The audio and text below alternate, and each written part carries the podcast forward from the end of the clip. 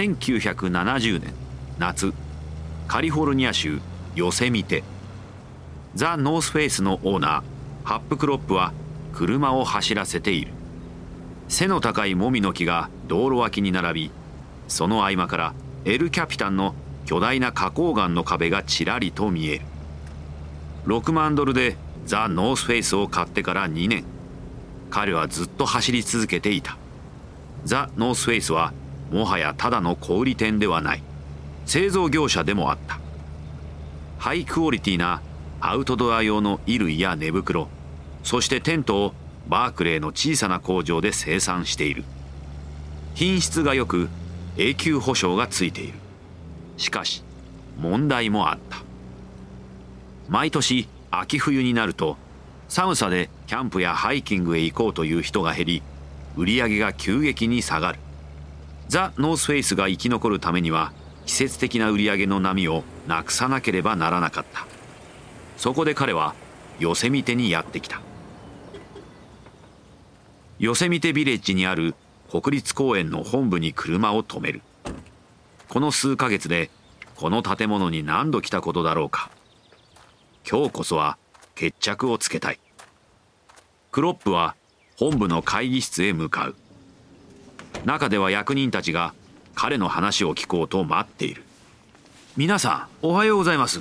おはよう。いやどうも。前回お会いした後うちの顧客に意見を聞いてきました。彼らはクロスカントリースキープログラムをヨセミテの冬のアクティビティに加えるのは素晴らしいと言っていました。インストラクターとコースさえあれば始められます。役人たちは顔を見合わせる。クロップは何も他人のために提案をしているのではない。クロスカントリースキーを押してその道具を売りザ・ノースフェイスの秋冬の売り上げを伸ばそうという計画だ。しかし役人たちからはプログラムを始められるほどの需要はないとすでに言われている。役人の一人が言い聞かせるように口を開いた。いいかいハップ我々の考えは変わらない。これに予算をつけるつもりはないんだ。コストに見合うほどクロスカントリースキーに需要があるとは思えない。しかしどうしてもというのなら君がコースを設計しインストラクターを見つけて道具を整えそして宣伝もそっちでしてくれ。クロップとしては持ち出しは考えていなかった。しかしザ・ノースフェイスの冬の落ち込みをどうにかするにはこれが一番だ。わかりました。やりましょう。それから数ヶ月。ザ・ノースフェイスはプログラムの準備に奔走した。インストラクターとなるプロのスキーヤーを雇いコースとなるスキートレイルの設計をしてもらう。需要喚起のため店頭でワークショップを開く。そしてパーカーからスノーシューズ寝袋に至るまでクロスカントリースキーに必要な用具一式の製造を始める。ザ・ノースフェイスのような小さい会社にとっては大きな投資だ。しかしその価値はあった。多くの人々がヨセミテのクロスカントリースキーに申し込みザ・ノースフェイスの冬の売り上げを押し上げた。ザ・ノースフェイスはもはやクライマーのためのニッチなビジネスではない。アウトドア業界のリーダーを目指すというミッションに入ったのだ。このクロスカントリースキープログラムはほんの始まりに過ぎない。そしてこの先には長く険しい道のりが待ち構えているのであった。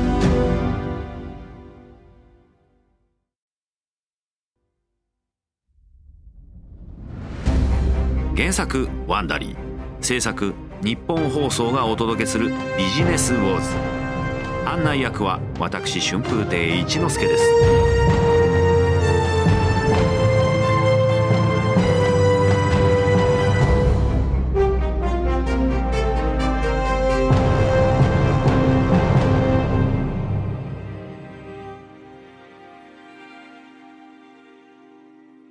前回のエピソードではダグ・トンプキンスが通販会社だったザ・ノースフェイスを実店舗にしました。そしてクライミング仲間のイボン・シュイナードは独自の製法で質の高いピトンを作っていました。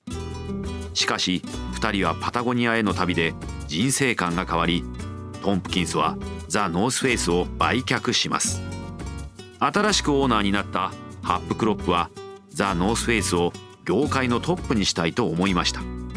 しかしアウトドア業界は一部のマニア以外のファンを獲得し始めたばかりです。しかも需要が伸びつつあるアウトドアレジャーに参入したのはザ・ノースフェイスだけではありませんでした。シュイナードもクライミング用品を製造販売し始め彼のシュイナードイクイプメント社もこのブームに乗っていました。第2話。切り開く者たち。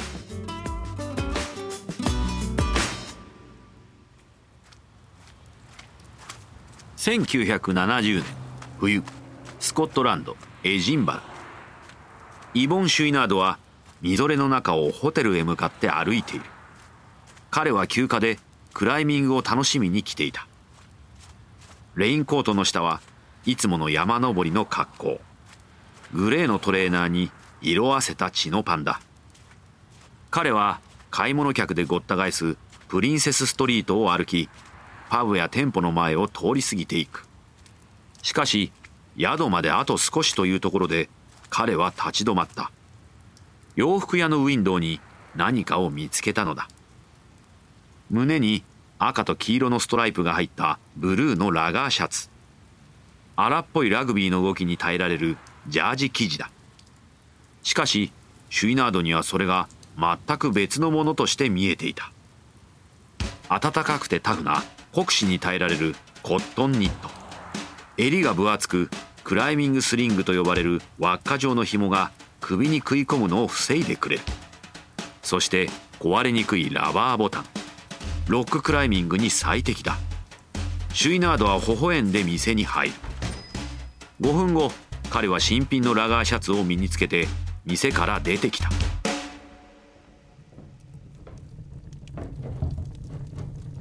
数週間後シュイナードはカリフォルニア州ベンチュラの工房に戻っていた。彼はレザーエプロンの下にラガーシャツを着て火事場の炉に火を起こし鋼鉄製のピトンを打ち出そうとしている。火を起こしているとビジネスパートナーのトム・フロストが工房に入ってきた。彼はすぐさまシュイナードのカラフルなシャツに気がつく。おおあんたにしては随分派手な服着てるな。ああ俺には少し派手だがこれクライミングにぴったりなんだ。暖かくて丈夫だからな。それに滑落したとしても見つけやすいだろ。フロストはシャツの分厚いコットンを触る。こりゃあ丈夫だな。俺も使ってみたい。どこで買ったんだ？みんなに聞かれるよ。スコットランドだ。そこ以外で売ってるのを見たことがない。その時シュイナードにある考えがひらめいた。うん。俺たちもこれ売ろうか。クライマーなら誰だって欲しがるはずだ。輸入すりゃいいんだ。そいつはいいな。ピトンとかカラビナより服の方が高く売れそうだ。臨時収入が稼げる。フロストは間違っていなかった。お客は丈夫な服なら多少値が張っても買うのだ。服の利益は今のところ少ないがそれでもクライミング用品の2倍にはなった。シュイナード・イクイップメントは今やアメリカ最大のクライミング用品メーカーになっていたが儲けは大して出ていない。クライミングはまだニッチなスポーツだった。アメリカのロッククライミング人口はたったの5万人。そのほとんどが大学のある町に集中していた。シュイナード・イクイップメントの市場シェアは80%だが利益率は非常に低かった。昨年の利益は30万ドルの売り上げに対してたったの3000ドルだ。シュイナード・イクイップメントが輸入したラガーシャツをカタログに載せたところアメリカ中のクライマーがカラフルなラグビー用のジャージを買い求め結果売上と利益が急増した。シュイナードが新しい市場に足を踏み入れた頃ザ・ノースフェイスはあるものを作り直そうとしていた1971年夏バークレーザ・ノースフェイス本社ハップクロップは彼のオフィスで先月の売り上げをチェックしている。その時、ドアがノックされた。どうぞ。もじゃもじゃした髪に細いフレームのメガネ。怪しげな香りを漂わせたヒッピー風の男が入ってくる。彼はブルース・ハミルトン、品質管理の責任者だ。数ヶ月も気ままな旅をした後、会社に戻ってきた。腕に何かを抱えている。ジオデシックドームの模型だった。それは非常に安定した半球体の建造物で、前衛的な建築家のバックミンスター・フラーが提唱している。三角形が継ぎはぎされたサッカーボールのような模型を見て、クロップの顔に驚きが広がる。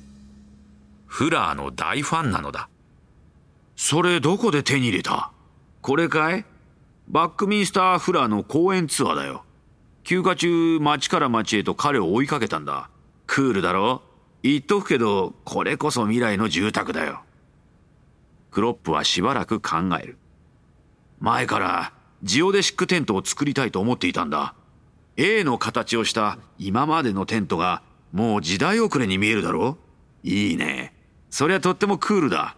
中のスペースは広くなるし、倒れるリスクも減る。そして雪は勝手に滑り落ちる。ドームだからな。クロップは微笑んだ。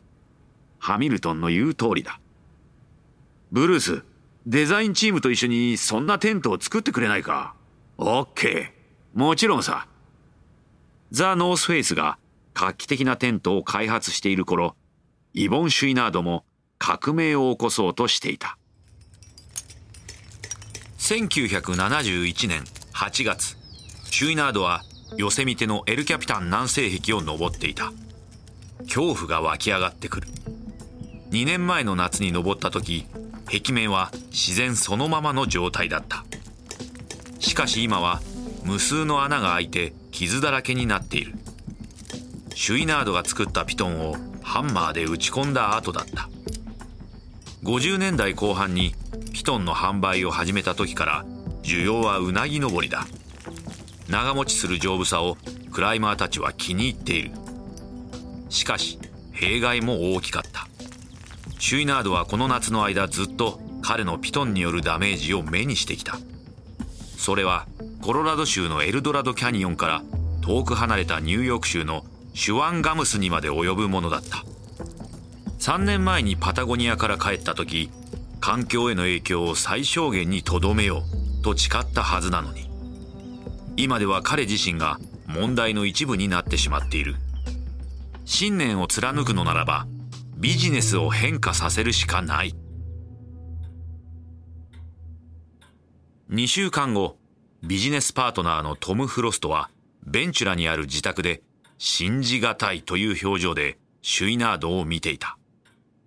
話そうと口を開けるが、言葉が出てこない。彼はそれでも、シュイナードの新しい計画を、何とか理解しようとしていたが、ピトンの製造をやめたい？何を考えてるんだ？売上の70%がピトンだぞ。会社を潰すつもりかシュイナードは首を振る。いや、潰さない。再出発するんだ。ピトンの製造をやめてナッツを作る。ハンマーで打ち込むピトンと違って、ナッツならすでにある割れ目に差し込む部品だからダメージが少ない。これなら岩の表面を傷つけることがないからな。イボン、理由は分かった。だけどそれなら徐々にナッツに変えていけばいいだろう。両方を製造して移行期間を作るんだ。うちの一番人気の商品をいきなり捨てるなんてとんでもない。いや、ピトンの製造は今すぐやめる。愛する場所にダメージを与え続けることは耐えられない。だけど、ナッツを使う奴なんかいないよ。一人もな。ほとんどのクライマーはそれが何かも知らないよ。知っててもピトンほど安全じゃないと思ってる。だから広報するんだ。なぜピトンの製造をやめたのかカタログで説明する。クリーンクライミングの大切さを訴えるんだよ。大丈夫。クライマーは自然を大切にするから、きっと分かってくれる。分かってくれなかったらシュイナードは肩をすくめる。俺たちは、破産だな。フロストは椅子に座り込んだ。シュイナードをよく知っているから、議論をしても無駄だと分かっている。フロストが何と言おうと、シュイナードの決心は変わらない。その年の秋、シュイナード・イクイップメントの新しいカタログが配布された。内容は14ページにも及ぶクリーンクライミングのエッセイ。そしてピトンに代わるナッツの使い方について説明されていた。シュイナードの予想通り顧客はメッセージに反応した。クライマーたちは彼の目的に賛同し、ナッツの注文が大量に入った。たった1週間でシュイナードのナッツはピトン以上に売れるようになった。ビジネスよりも環境を優先し、その両方で成功を収めたのだ彼はこの出来事を深く心に刻んだナッツの売れ行きが好調な一方シュイナード・イクイップメントの副業であるアパレルも伸びており売り上げは3倍になっていた。しかしそのアパレル事業によって会社は窮地に立たされることになる。1972年カリフォルニア州ベンチュラ。シュイナードと妻のマリンダはトム・フロストと彼の妻ドリーンに招待されてビーチバンガローでピザを食べている。シュイナード・イクイップメントの4人のオーナーはアパレルビジネスを今後どうするか話し合っていたラガーシャツの輸入を始めて以来副業のアパレルビジネスは急成長していたオーストリア製のミトンコロラドのニット帽イギリスのレインコートなどだ。自分たちがデザインしたアイテムも販売している。屋外用のキャンバス地で丈夫なクライミング用ショーツを作った。岩で擦れても破れない。そのまま置いても自立するくらいな硬さゆえ、スタンドアップショーツと呼ばれている。4人がモッツァレラチーズと格闘している中、シュイナードが意見を述べる。アパレルはビジネスとして分けるべきだ。クライミング用品の製造会社としてイメージに合わない。フロストの妻、ドリーンが反論する。でも、シュイナード・イクイップメントはすでに信用されているし、名前も知られてる。なのになんで分ける必要があるの？シュイナードの妻、マリンダがワイングラスを置く。クライミング用アパレル以外のものも売りたいんでしょ？だったら、クライミング用品しか売ってないと思われてるシュイナード・イクイップメントの名前では難しいわ。トム・フロストがうなずく。なるほど。君たちの言いたいことは分かったじゃあもしアパレルの会社を作るならなんて名前にするつもり？シュイナードが身を乗り出す。エキゾチックでキャッチ。そして簡単に発音できる名前がいい。同時に荒々しさも欲しいな。それはパタゴニアだ。4人に笑顔が広がる。数ヶ月後パタゴニアの形が整ってきた。会社のミッションは耐久性がありシンプルで楽に洗濯と修理ができる多機能ウェアを作ること。シュイナードの工房の隣古い工場の中で裁縫作業が始まっている。パタゴニアのラガーシャツは人気があったのでこちらは香港の工場と契約してそこで大量生産することにした。1975年初頭。パタゴニアに香港からラガーシャツの第1便が届く。興奮した従業員たちが倉庫に集まり最初の製品が入った箱を開ける。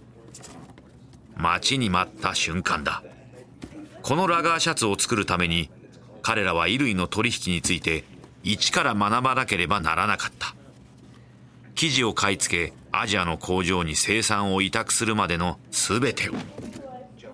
シュイナードはナイフで箱を開け従業員たちにシャツを渡していくしかし現物を確認するにつれて全員が黙り込んでいったトム・フロストは信じられないといった表情で手に持ったシャツを見つめるこりゃあひどい。生地があまりに薄い。従業員の一人がシャツを着てみる。袖が腕の三分の二の長さしかない。次第に事態の深刻さが明らかになる。このシャツは売れない。なのにパタゴニアは会社の全資金をつぎ込んでしまっていた。1週間で3000着を香港で作るという契約だった。生地も数ヶ月分先払いで買ってしまっている。こんなひどいシャツの第2便を大量に積み込んだ船はすでに太平洋上にいる。ほんの少し前までパタゴニアは社運をかけた主力製品の到着に心を躍らせていた。しかしそれが今破滅の方向へと突き進んでいるのであった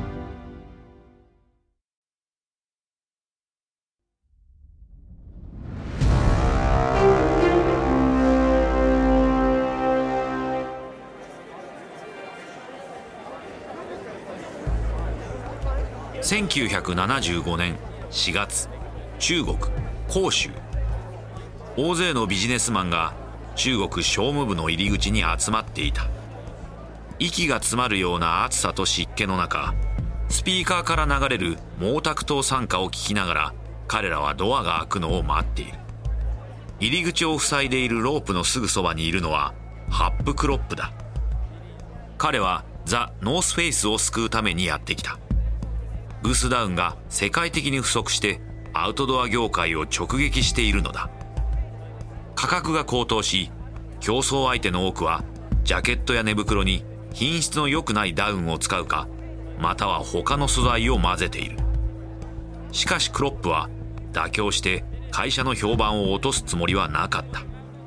そこで中間業者は使わないと決めグースダウンを産地から直接買い付けるために中国へやってきたのだ。中国人との取引は先着順だと彼は知っていた。だから朝早くここに着いて一番前に陣取っていた。しかしロープがどけられると大混乱になった。ビジネスマンたちが彼を押しのけ最初に中へ入ろうと走り出す。びっくりしたクロップはすぐに自分も走った方がいいことに気がつく。彼は全力で走り始め水たまりを飛び越えビジネスマンたちと押しのけ合いながら先頭を争う。前を走るグレーのスーツを着た男が泥で足を滑らせ地面に倒れた。高校時代に培ったフットボールの勘がよみがえる。クロップはかかとでくるりと回って倒れた男を避けグースダウンの全世界供給量の80%を握る中国国営企業の担当者のもとへと走り続ける彼は息を切らし汗を垂らしながら窓口に到着した。落ち着く間もなく奥の会議室へと案内される。中には14人の委員会メンバーがサイズの合っていないお揃いの人民服を着て座っていた。彼らがグースダウンの販売先を決めるのだ。委員長がじろりとクロップを睨む。どれだけ欲しい ?5 トンです。委員会のメンバーは驚いてお互いの顔を見つめる。いつもは数百トンという金額にして何百万ドルにもなる取引をしているのだ。クロップが要求しているような少額の取引ではない。委員長が顔をしかめる。売るダウンはない。クロップは考え直してくれと頼む。お願いです。聞いてください。弊社には高品質のグースダウンが必要なんです。入手できないと会社は倒産します。そして私も、私が雇っている中国系アメリカ人60人も失業してしまいます。委員長は少し考えて答える。明日、また来い。翌日、委員会はクロップになぜその量のダウンが欲しいのかと尋ねた。クロップは、ジャケットと寝袋を作るのに必要な量のダウンが欲しいだけです。と答える。それ以上でも以下でもない。ダウンを転売して稼ぐつもりはなかった。委員長は会議を終了する。明日、また来い。翌朝、クロップが商務部へ行くと、契約書が作成されていた。しかし、要望の100倍にあたる500トン分のダウンの契約書だ。クロップは契約書をテーブルの向こうへ返す。申し訳ありませんが間違っています。私が欲しいのは5トンだけです委員長は契約書を見ようともしないその通りだ間違っている修正しようテストだったのだクロップは本当のことを言っているのかどうかを試されそして合格した。これでザ・ノースフェイスの評判と売り上げを守るために必要なダウンが手に入った。寝袋とダウンジャケットの製造が再開されたことによりクロップは長年の夢だった製品の開発に専念することができる。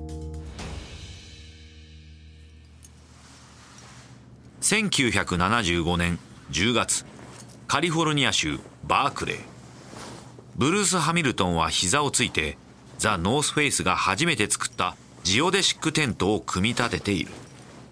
同僚たちが見守る中フレキシブルなアルミのポールを縫い合わされた薄茶色のキャンバスに通していく。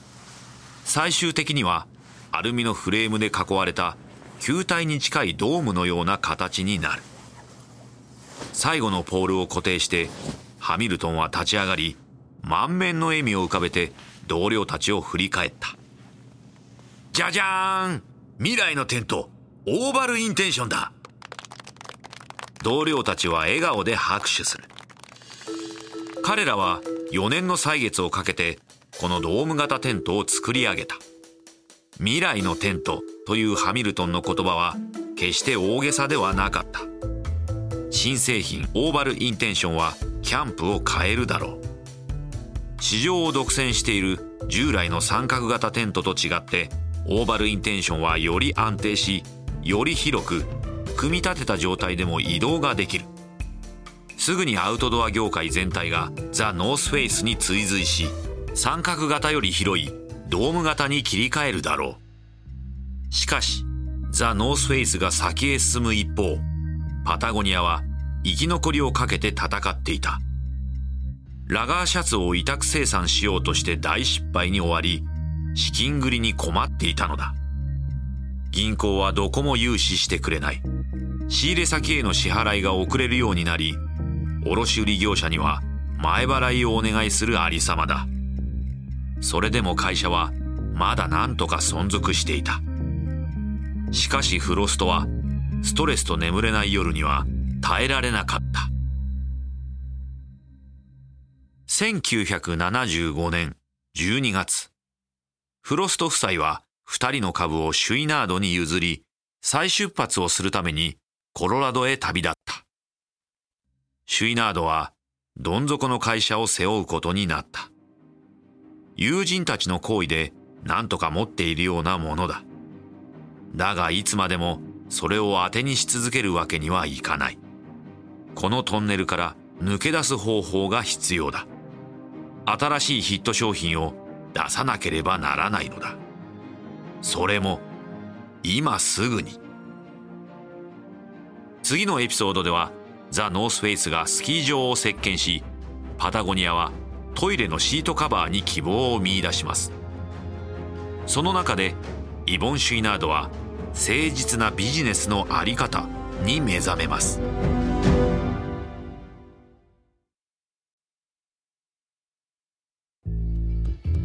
お届けしたのはビジネスウォーズザ・ノースフェイス対パタゴニアのシリーズ第2話です。ストーリー中のお聞きいただいた会話についてですが私たちには当時の正確な会話を知ることはできませんができる限りのリサーチに基づいて構成されています。この一連のビジネスウォーズのオリジナル版ではデビッド・ブラウンがホストを務めましたがこの日本語版の案内役は私春風亭一之輔でお送りしました。脚本トリスタン・ドノバ。声の出演北川里奈。シニアプロデューサー及び編集長カレン・ロー編集及び制作エミリー・フロスト。サウンドデザインカイル・ランダル。プロデューサー柴田修平。エグゼクティブプロデューサージェス・ラドバーン。ジェニー・ロウアー・ベックマン。そしてマーシャル・ルーイによりワンダリーのコンテンツとして制作されました。翻訳春山陽子。